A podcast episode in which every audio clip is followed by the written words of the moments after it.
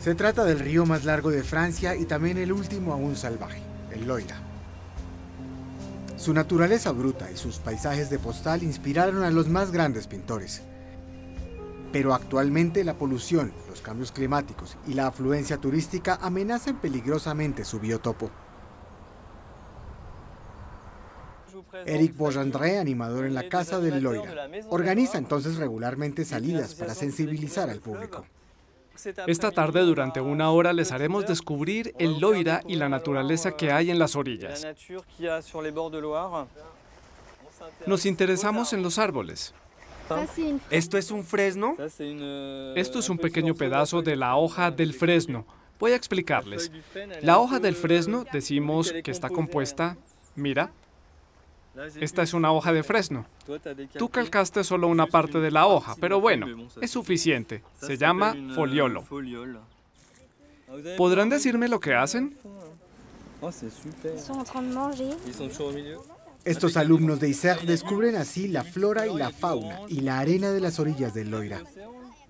Un aprendizaje en el terreno, concreto, lúdico, que funciona bien con los jóvenes.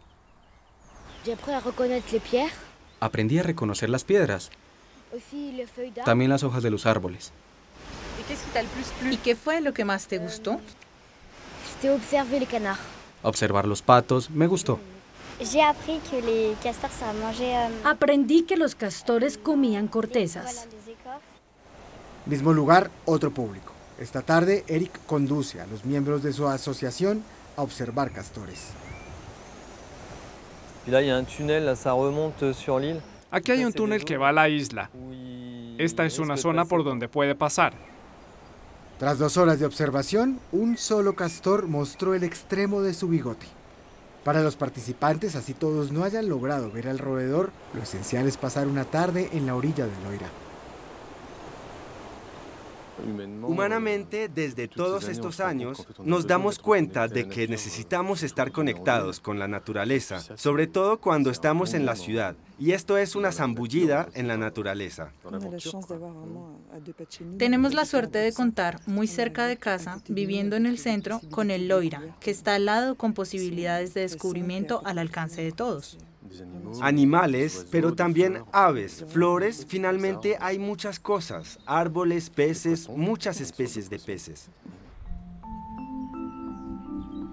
Lo que constituye la riqueza del río también es su vida acuática.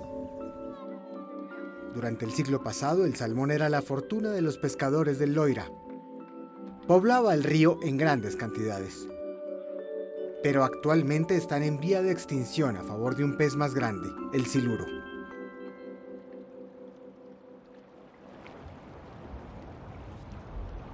Proveniente de Europa del Este, fue introducido a Francia durante los años 70. Desde entonces prolifera en todos los ríos. De 1 a 2 metros por 100 kilos, dimensiones impresionantes, un bello trofeo para los pescadores. Este es uno pequeño. Pero también un peligro para el ecosistema.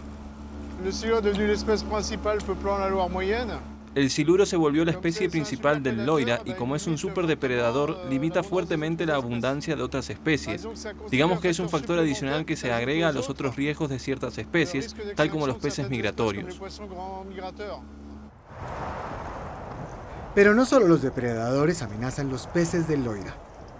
La proliferación de las algas verdes degrada fuertemente la calidad del agua. Lo que entristece es ver que el agua parece limpia, porque el agua es clara, es bastante translúcida. Pero cuando uno mira bien, hay cantidades considerables de pedazos de algas verdes filamentosas que bajan rápidamente, que derivan al Loira. Es porque tenemos una especie de moluscos invasiva proveniente del Mekong, un río del sudeste asiático, que es un río tropical que invadió el Loira. Este molusco asiático se come el fitoplancton, que normalmente filtra los nitratos provenientes de la agricultura intensiva. Una catástrofe que provoca una marea verde interna. A más largo plazo, otro fenómeno amenaza el Loira. Cada verano, el caudal del agua disminuye cada vez más. Los servicios del Estado usan barreras para mantener un nivel mínimo de agua en el lecho del río. Pero ¿qué pasará en un futuro? Si el calentamiento global continúa, los científicos consideran que en el 2050 el caudal del Loira podría ser dividido por dos.